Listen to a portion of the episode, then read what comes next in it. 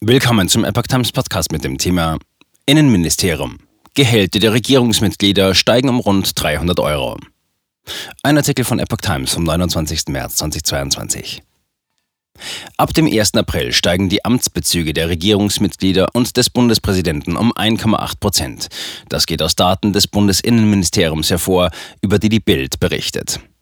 Bundeskanzler Olaf Scholz erhält demnach eine Gehaltserhöhung von rund 345 Euro pro Monat, die übrigen Minister eine Erhöhung von 275 Euro. Bundespräsident Frank-Walter Steinmeier erhält zusätzliche Bezüge von 382 Euro. Grund dafür ist das Ergebnis der Tarifverhandlungen im öffentlichen Dienst. Dort wurde ein Plus von 1,8 Prozent für die Bundesbeamten ausgehandelt.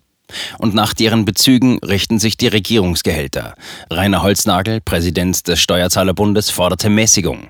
Wenn schon der Tarifabschluss übernommen wird, dann sollten Bundespräsident, Kanzler, Minister und parlamentarische Staatssekretäre einen Abschlag bei der Angleichung vornehmen. Das wäre in diesen Zeiten ein faires Signal, sagte er zu Bild.